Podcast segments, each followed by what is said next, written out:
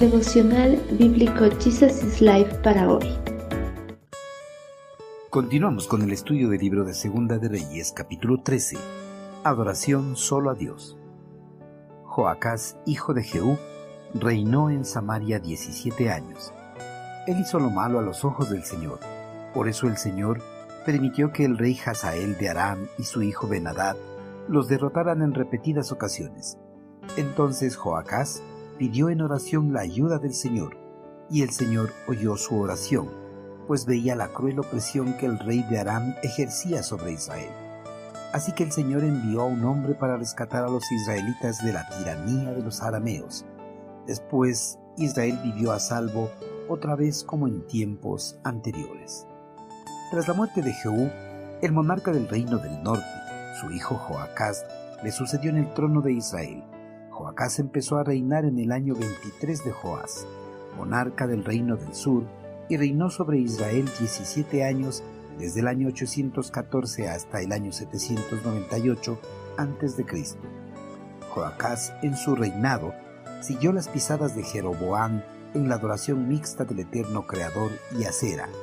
En la actualidad, hay muchas personas que al igual que Joacás y el pueblo israelí, mantienen una adoración mixta adoran a Dios y adoran a imágenes o ídolos hechos por manos humanas, mientras que otros adoran a Dios y adoran a los nuevos ídolos como artistas, cantantes, jugadores de un determinado deporte, trabajos, cargos, familia, posesiones, asimismo, etc.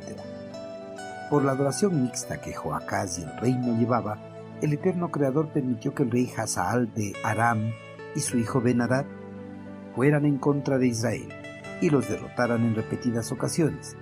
Las constantes derrotas redujeron las fuerzas del monarca del Reino del Norte a tan solo 50 hombres de a caballo, 10 carros y 10.000 hombres de a pie.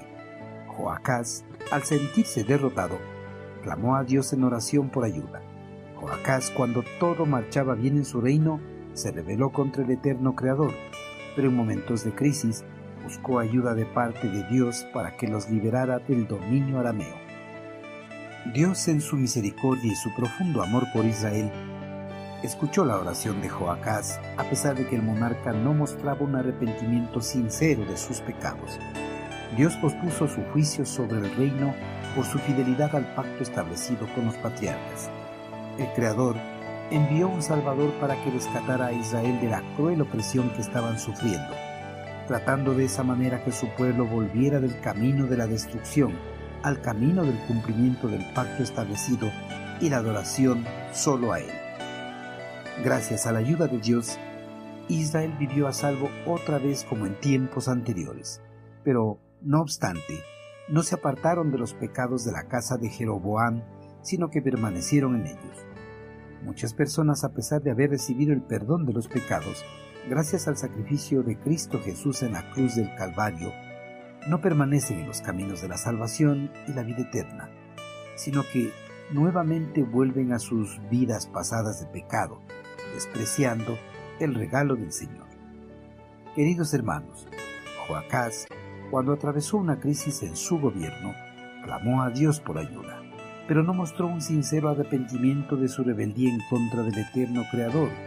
Por eso cuando Israel fue liberado de la opresión, volvió a su vida pasada, siguió en los caminos de Jeroboam, adorando a Dios y a los dioses paganos de la región. Hay muchas personas que por emoción o en una situación adversa buscan a Dios y le entregan sus vidas, pero a pesar de haber recibido a Cristo, no se apartan de su idolatría ni de sus pecados. Siguen viviendo como si el recibir a Cristo no haya sido algo importante en sus vidas. Hermanos, el recibir a Cristo en nuestras vidas es lo más importante y por eso debemos valorarlo. Debemos tratar de vivir en conformidad a su voluntad, dejando la idolatría y el pecado en el pasado, guardando y viviendo su palabra, rindiendo culto y adoración solo a Él. Por nada debemos volver a nuestras vidas pasadas, debemos perseverar en la salvación que Cristo Jesús nos dio a través de su muerte, por su profundo amor a nosotros.